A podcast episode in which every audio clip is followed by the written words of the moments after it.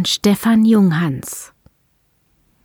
Meeresrauschen, Brandung, kaltes Wasser klatschte abwechselnd gegen Marens Wangen, als ob es versuchte, sie zu wecken.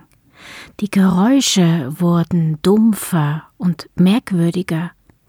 Zurück im Bewusstsein öffnete sie erschrocken ihre Augen. Sturmwolken fegten über den Himmel. Dann brach das Wasser über ihr zusammen. Ihren Atem anhaltend versuchte sie, wieder an die Oberfläche zu kommen. Irgendetwas hinderte sie daran, nach oben zu schwimmen. Langsam glitt sie tiefer. Panisch blickte sie sich um.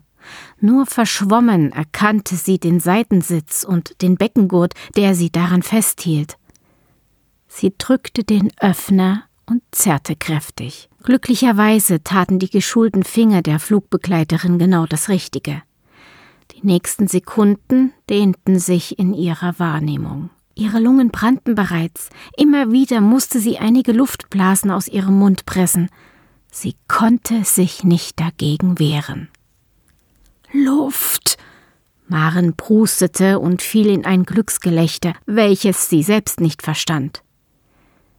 Die See war unruhig und windig, Wellen bogen die mittelgroße Frau umher.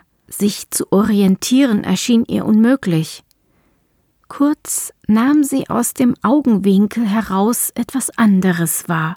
Das rettende Ufer konnte gar nicht so weit weg sein. Schließlich konnte sie ja auch die Brandung hören. Weil sie ihre Brille offenbar verloren hatte, kniff sie ihre Augen ein wenig zusammen, um besser sehen zu können. Etwas ragte fast senkrecht aus dem Wasser, und sofort begann sie in diese Richtung zu schwimmen. Ihre Hände tasteten nach dem Gegenstand und griffen ihn schließlich. Langsam begriff sie, dass es ein Teil des Flugzeugs war, aus dem sie gerade noch entkommen war. Sie blinzelte und erkannte die Heckflosse der Maschine, welches sich mit der Strömung hin und her bewegte. Immer wieder stiegen Luftblasen auf. Sie bekam einen kalten Schauer, obwohl sie ohnehin schon fror. Die platzenden Blasen hörten sich wie Hilfeschreie an. Ihr eigenes Rettungsgelächter von vorhin war verstummt, und Maren klammerte sich an das knarrende Leitwerk. Das kalte Salzwasser brannte in ihrem Gesicht. Sie versuchte es mit ihren Ärmeln abzuwischen. Das brachte natürlich keinen Erfolg, da diese ja vor Nässe trieften.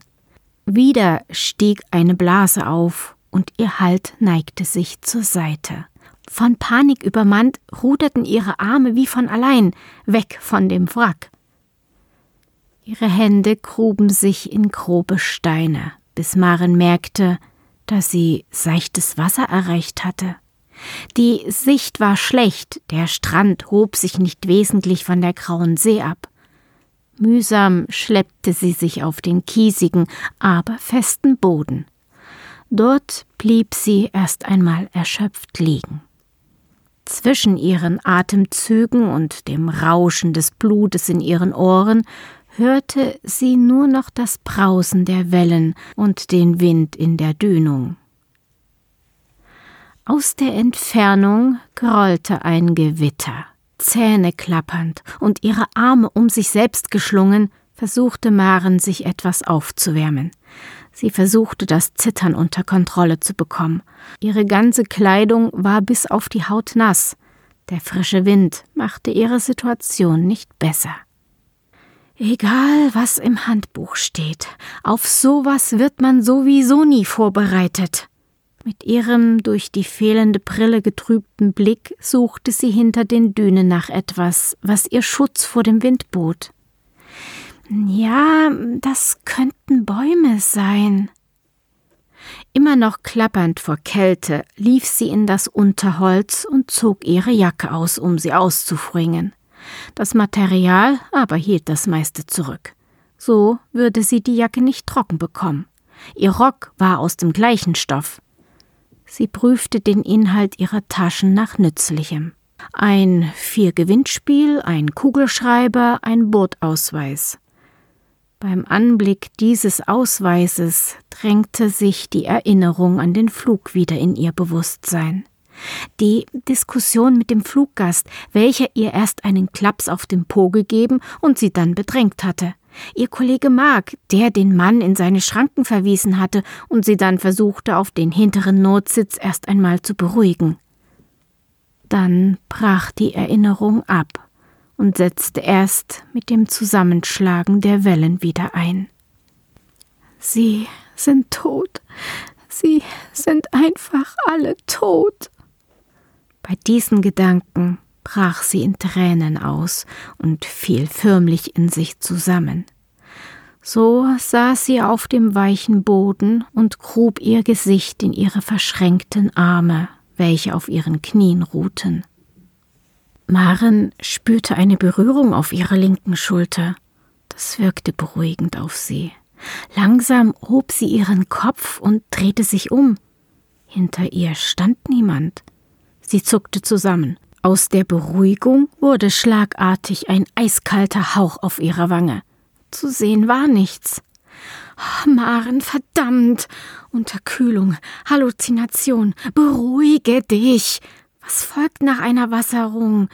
Zusammenbleiben und festen Boden suchen, ein, ein Lager aufschlagen, Überleben sichern. Die Realität holte sie aber rasch wieder ein. Das ist die Ostsee, nicht der Pazifik. Ich bin allein und brauche nur landeinwärts laufen, dann stoße ich schon auf eine Straße. Ich muss. Ihr Entschluss stand fest. Er war logisch und notwendig. In der Ostsee zwischen Deutschland und Schweden gab es schließlich keine unbewohnten Inseln. Trotz der Ungewissheit, ob es sich um die deutsche oder schwedische Küste handelte, schien ihr die nahe Rettung gewiss. Sie schaute sich um, ob es irgendwo einen Hügel gab, von dem sie besser sehen konnte. Vielleicht offenbarte sich ihr ja der Weg von diesem kleinen Sandhaufen dort. Flüchtig schaute sie noch einmal auf das Ufer und das Meer. Nein, vom Flugzeug war nichts mehr zu sehen.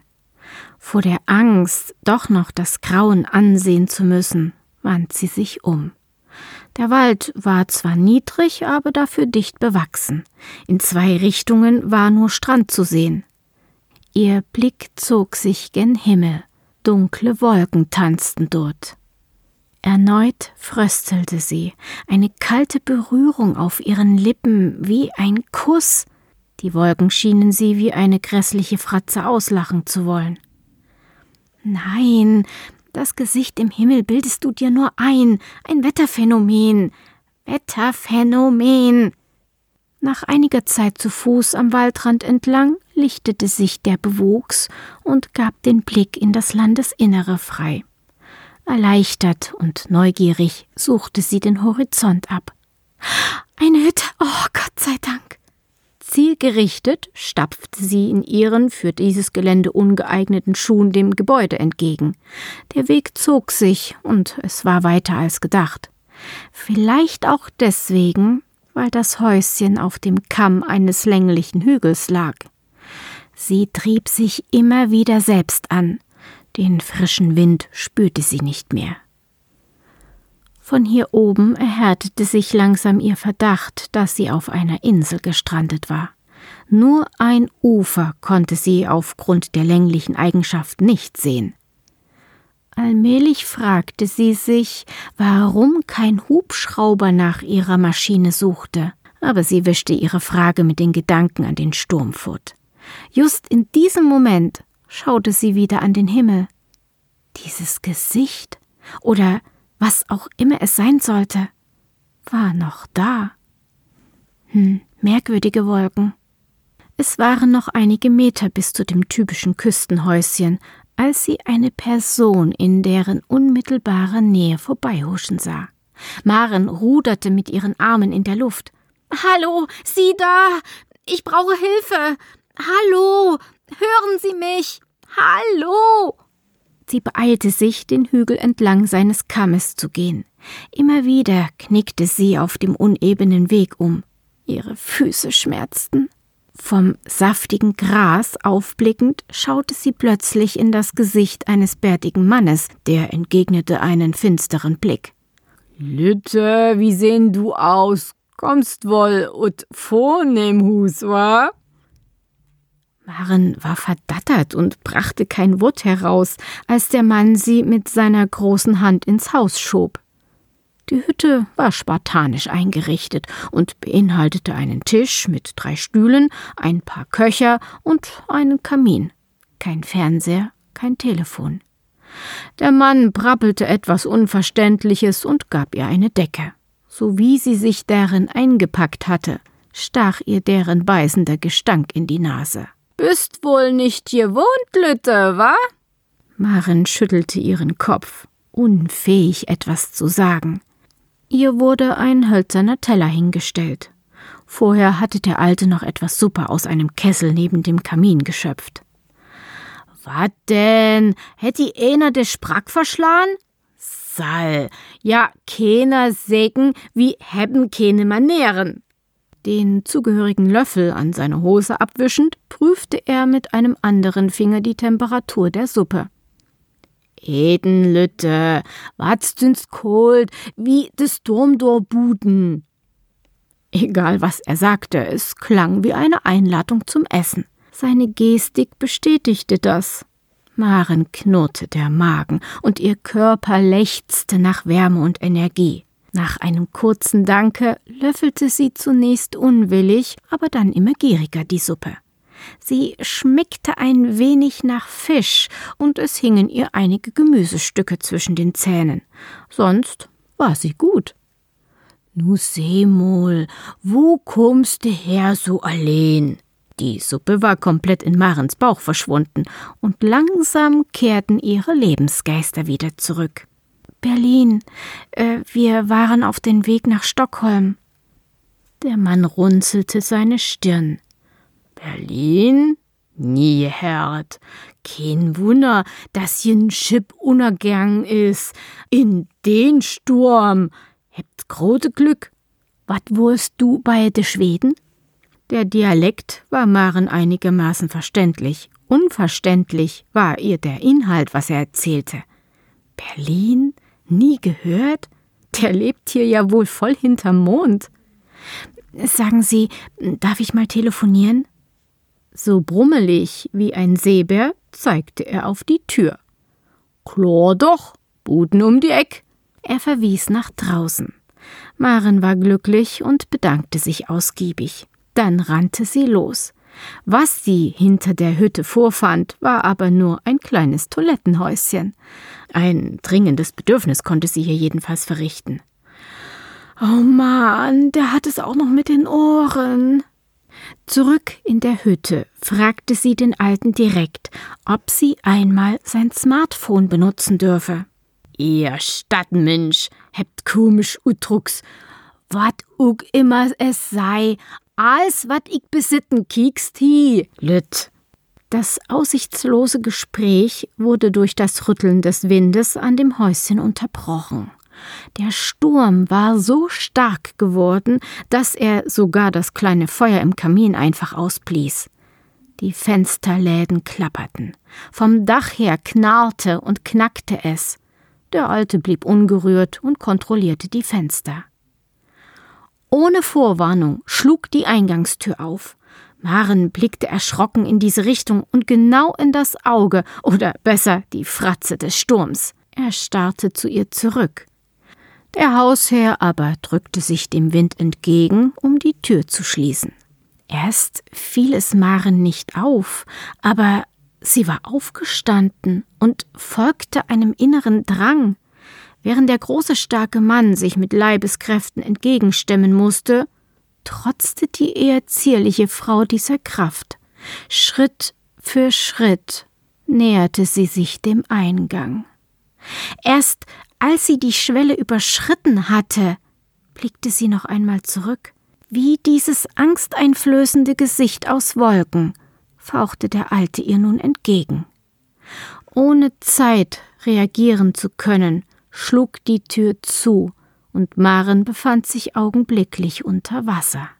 Von der Hütte sah sie nur mehr die Grundmauern. Sie strampelte und stieß sich vom Meeresboden ab. Wieder Wasser, wieder schier endloses Schwimmen ohne Luft. Es war kalt, aber das spürte sie nicht mehr. Hell und warm. Maren war ein wenig schwindelig. Sie bemerkte, dass sie lag. Sie schunkelte sanft von links nach rechts. Jemand presste ihr etwas auf Mund und Nase. Sie hustete und fuchtelte mit ihren Händen und Armen. Erst jetzt drangen verschiedene Geräusche an ihre Ohren. Es war ein wildes Durcheinander. Sie blinzelte. Die Sonne blendete ihre Augen. Ein bärtiger Mann mit Brille und einem weißen T-Shirt schaute sie an. Er hielt eine Atemmaske in der Hand. Er forderte sie in ruhigem Ton auf, gleichmäßig zu atmen. Können Sie mich hören? Wie fühlen Sie sich? Maren versuchte sich aufzusetzen, schaffte es aber nicht. Der Mann hatte seine Frage wiederholt und wartete geduldig auf Antwort. Sie hingegen war unruhig und wollte wissen, was hier los war. Nur mit Anstrengung brachte sie einige Worte hervor. Wo, wo, wo bin ich? Seine Antwort war zunächst nicht gerade das, was sie sich erhofft hatte. Sie sind in Sicherheit. Wir sind von der Seenotrettung Zingst. Der Krankenwagen kommt gleich. Maren schüttelte den Kopf. Ah, wie komme ich hierher? Ich war auf einer Insel. Auf diese Frage hatte der Mann keine Antwort und reduzierte seine Aussage darauf, dass sie jetzt Ruhe bräuchte.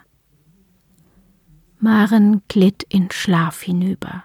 In ihrem Traum stand sie unter Wasser an der Ruine der Fischerhütte. Sie musste keine Luft anhalten.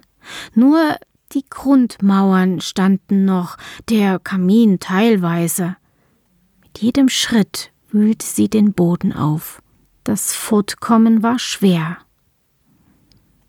Eine Berührung auf der Schulter ließ sie herumfahren. Der Mann, der Fluggast, welches sie bedrängt hatte, was hatte er hier zu suchen? Er griff nach ihrer Hand. Maren zuckte zurück und versuchte vor ihm zu fliehen. Sie drängte sich dem Wasser entgegen, aber sehr viel schneller ging es nicht. Panik umfing sie, dass es nur noch in ihren Ohren rauschte. Blasen stiegen auf, konnte nichts mehr sehen. Farbiges Bildrauschen umspielte ihre Gedanken, zu denen ein rhythmisches Pieben drang. Das Bild wich einer Zimmerdecke. Mühsam versuchte sie, ihren Kopf in die Richtung zu drehen, aus der sie das Geräusch wahrnahm. Ein Monitor zeigte ihre Vitalzeichen an. Zusammengekniffenen Augen konnte sie das erkennen. Ein Krankenhaus? Oh Gott sei Dank. Was für ein irrer Traum. Kaum hatte sie das gedacht, widersprach eine seltsam vertraute Stimme ihrer Erleichterung. Ein Traum? Wohl kaum. Maren war verwirrt. Hab ich das gerade laut gesagt? Ihre heißere Stimme und der trockene Mund standen dem entgegen. Die männliche Stimme antwortete, während die zugehörige Person dezent im Halbdunkel des Raumes blieb. Sagen wir, ich weiß, was du gerade durchmachst. Die Patientin verkniff sich ein Lachen. Sie haben ja gar keine Ahnung, Herr Doktor. Nach einem kurzen Kichern schritt die Person zum Fenster herüber und stellte sich ins Licht. Ein Sonnenstrahl fiel jetzt auf ihn. Marens Puls und Atem beschleunigte sich. Sie? Weg! Gehen Sie einfach weg! Es war wieder jener Fluggast, den sie so unangenehm in Erinnerung hatte. Sie suchte nach dem Klingeltaster und fand ihn. Irgendetwas hielt sie aber zurück, ihn zu drücken. Der junge Mann schaute leicht entschuldigend in ihre Richtung. Es ist leider nicht so einfach. Ich. ich verstehe es selbst kaum. Vertrauen Sie mir bitte. Für Maren war das wie ein Schlag ins Gesicht. Sie vertraute ihm maximal von der Tapete bis zur Wand. Schon bei dem Gedanken schaute sie empört weg. Er blieb am Fenster und blickte nach draußen. Waren Sie auch bei dem alten Fischer? Schlagartig war ihre Neugier geweckt. Ja, aber der hat nichts gerafft. Ich wollte nur mal telefonieren. Dann kam ihr wieder der Sturm und die Begegnung unter Wasser in den Sinn. Sie drehte sich zu ihm um. Er schien ihre Stimmung zu erkennen. Das mag daran liegen, aus welcher Zeit er stammt. Die Zimmertür schwang nach einem kurzen Klopfen auf und eine Schwester betrat den Raum. Guten Morgen, ich sehe, Sie sind wach. Von dem Typen am Fenster nahm sie keine Notiz. Ich bringe Ihnen erst einmal ein Glas Wasser. Der Doktor wird gleich nach Ihnen sehen. Die Schwester strahlte sie an und lief dann zum Fenster, um die Gardine aufzuziehen. Dabei durchquerte sie den Mann, der für Maren nun als Geist enttarnt war. Oh, ganz schön frisch heute Morgen, ließ die Krankenschwester eher beiläufig fallen. Nach einem Kontrollblick auf den Monitor verließ sie den Raum.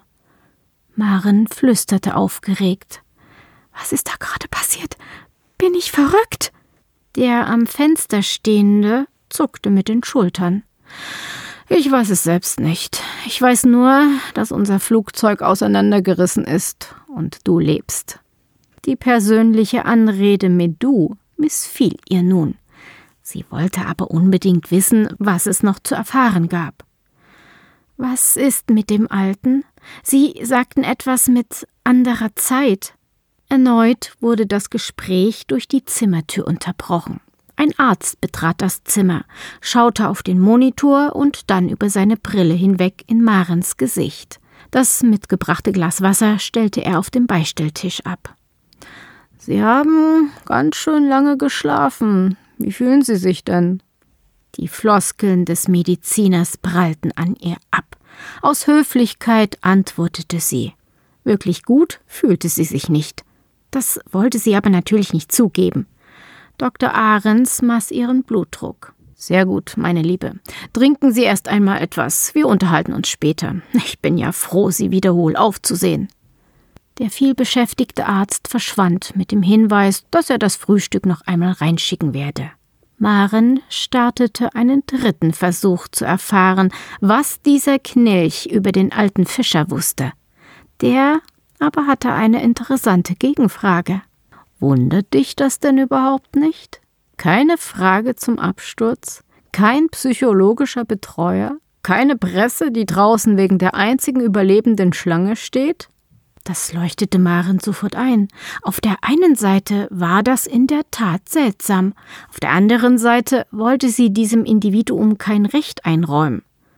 Ein Zwiespalt, den sie versuchte mit Vernunft zu lösen und lenkte abermals mit einer Frage ab. Ja schon, aber was ist jetzt mit dem Fischer? Warum seine Zeit?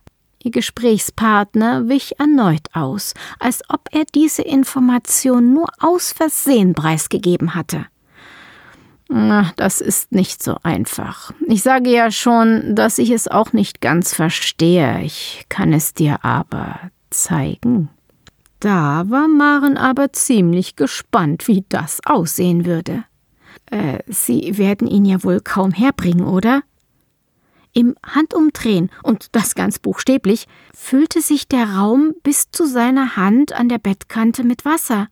Dann hob er die Hand bis in Marens Kopfhöhe, und das Wasser stieg höher. Hab keine Angst, es ist nur ein Traum, wie eine Illusion. Bereit? Er wartete aber nicht auf ihre Reaktion. Maren schaute vom Bett aus in die Unterwasserszenerie und setzte sich auf. Der für sie immer noch namenlose wies zunächst auf die verfallene Hütte in sanften Wogen der Strömung, danach auf die dahinter versandeten Teile des Flugzeugs, an dessen Unglück sie gebunden schienen. Sie beobachtete, wie er seinen Arm senkte. Das Wasser floss augenblicklich ab, und die beiden waren wieder allein. Du hättest es mir nicht geglaubt, Schau auf den Kalender. Unser Absturz war vor über einem Jahr. Der Fischer ist seit hunderten Jahren tot, als der Dars noch eine Insel war. Ich habe für ihn monatelang Holz hacken müssen, als wäre ich in der Hölle gefangen. Marens Puls beschleunigte sich, was ihr Monitor optisch und akustisch signalisierte. Nein! brüllte sie ihm entgegen. Ihr Verstand sträubte sich gegen diese Vorstellung. Nein! Sie trommelte wild mit ihren Fäusten auf das Bett. Nein! Ruckartig wurde die Tür aufgerissen. Eine Schwester strömte herein und schrie gleichzeitig nach dem Arzt. Erst dann versuchte sie Maren zu beruhigen, die vollkommen in Tränen aufgelöst war. Das gelang ihr nicht. Dr. Ahrens eilte kurz nach seinem Erscheinen noch einmal in den Gang und kehrte mit einer Spritze zurück, welche er ihr unter großen Mühen in die Flexüle stach. Ein warmes Gefühl machte sich in Maren breit. Vom Handrücken ausgehend durchdrang diese Wärme erst ihren Arm, dann ihren Körper und endete in ihren Zehenspitzen. Ein leichter Windstoß blies über ihr dünnes Nachthemd. Sie war schon fast entnervt, als ich schon wieder irgendwo aufwachte. Das wurde langsam zur Qual. Sie öffnete die Augen und setzte sich auf. Der Fischer saß auf einem Stuhl an seiner Hütte gelehnt. Die Sonne schien und es war doch recht warm. Du hebst ihn wohl schon truffen. Warum kommst zurück, Lütte? Maren verstand die Frage nicht und klotzte ihn an. Er blickte nur kurz zurück. Klofst Hans nicht? Komisch Stadtmensch. Sie stand auf und ging einige Schritte auf den bärtigen Alten zu. Wer ist Hans? Warum bin ich wieder hier? Was soll das alles? Ungerührt von der Frage knüpfte er sorgsam sein Netz für seinen Köcher weiter. Offenbar hatte er keine Antwort auf so direkte Fragen. Maren stand trotzig da. Der Alte sah von seiner Arbeit auf. Musst inne dich gehen, Lütt. Kennst Antwort. Dann widmete er sich wieder seiner Arbeit. Für Maren war das nicht genug. Sie wollte endlich aufhören, über alles nachzudenken und ertappte sich eben bei genau diesem Gedanken. Hans, Hans, Hans. Das muss dieser Knilch sein. Sie funkelte den Fischer an, welcher noch einmal zu ihr aufsah. Bleibst wohl noch? Ich säge doch, komisch Stadtmensch. Füll wohin geheierst, Lütt. Sie atmete tief durch und setzte sich wieder ins Gras. Wieder schmeichelte ihr eine leichte Prise über die Haut. Maren schloss ihre Augen und legte sich hin. Inständig hoffte sie, nicht schon wieder unter Wasser aufzuwachen. Diesmal wurde ihr Wunsch offenbar erhört. Leise piepte der Monitor im Takt ihres Herzens. Sie klammerte sich an den Gedanken, hier zu Hause zu sein. Mit geöffneten Augen erkannte sie den Mann an der Gardine. Du musst Hans sein. Der Angesprochene drehte sich zu ihr um. Entschuldige, ich wollte dir nicht wehtun. Die Wahrheit schmerzt aber oft. Zu Lebzeiten war ich ein Lebemann, hab mir immer genommen, was ich wollte. Ein kleines Fünkchen Reue lag für Maren in seinen Worten. Gleichzeitig konnte sie nicht glauben, was sie gerade dachte. Wollen Sie von mir etwa Absolution? Ist das der Grund, warum Sie mich und sich selbst zwischen Traum und Wirklichkeit hin und her reißen? Ein Geistesblitz hatte Maren getroffen. Es war die einzig logische Erklärung für ihre Erlebnisse, wenn es denn welche waren. Es fühlte sich für sie auf jeden Fall alles echt an. Sie sind jetzt wohl mein Hausgeist, auf Gedeih und Verderb ausgeliefert? Hans hob beschwichtigend die Arme. Tu das nicht, ich bitte dich. Damit machst du dich nicht besser, als ich es je war. Der Fischer wird es erfahren. Unerwartet stoppte dieser Ausspruch ihre aufstrebenden Rachegelüste an Grabschan wie ihm. Sie war wirklich nicht erzogen worden, derart zu handeln. So sehr sie sich das auch wünschte, seine forsche Ehrlichkeit hatte sie beeindruckt. Nein, sie würde es nie zugeben, aber die Angst vor dem Fischer drängte sie zur Einsicht. Dann geh, Hans, geh in Frieden. Hans blieb stumm. Er bewegte sich nicht. Hm, es scheint nicht zu funktionieren. Maren wollte zwar endlich ihre Ruhe haben und ihr Leben zurück, aber irgendetwas hing von ihr noch an ihm. Sie fühlte das. Erneut wusste sie sich keinen Rat amüsierte sich bei dem vorherigen Gedanken an einen Hausgeist. Hans trat einige Schritte zu ihr herüber. Oh nein, den Gedanken vergiss mal wieder. Maren zuckte mit ihren Schultern. Warum nicht? Vielleicht soll das ja deine private Hölle sein. Maren hatte gar nicht bemerkt, dass sie Hans mittlerweile selbst duzte. Der druckste herum und zog seinen Kopf schuldig ein. Das Schicksal hält es wohl für witzig, dass ich meine Schuld bei dir sühne. Du warst die letzte, die ich. Na, du weißt schon. Für ihren Beruf hatte Maren gelernt, solche Aufdringlichkeiten professionell abzuwehren. Allerdings hatte seine grobe Art vor dem Absturz mehr als nur einen Kratzer auf ihrer Persönlichkeit hinterlassen.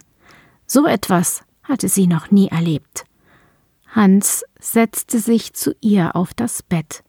Immerhin hast du überlebt, auch wenn du mir vielleicht nicht glaubst, ich habe viel Zeit gehabt, darüber nachzudenken, und es soll auch keine Entschuldigung sein, aber ich bin froh.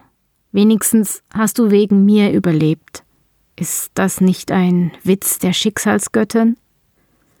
Maren ahnte, was er meinte. Sie hätte nicht im Heck gesessen, wenn er sie nicht angefasst hätte. Hm, Glück im Unglück? Das macht in ihren Augen aber aus einem schlechten Menschen nicht automatisch einen guten. Vielleicht hatte der Fischer ein gutes Werk an ihm getan.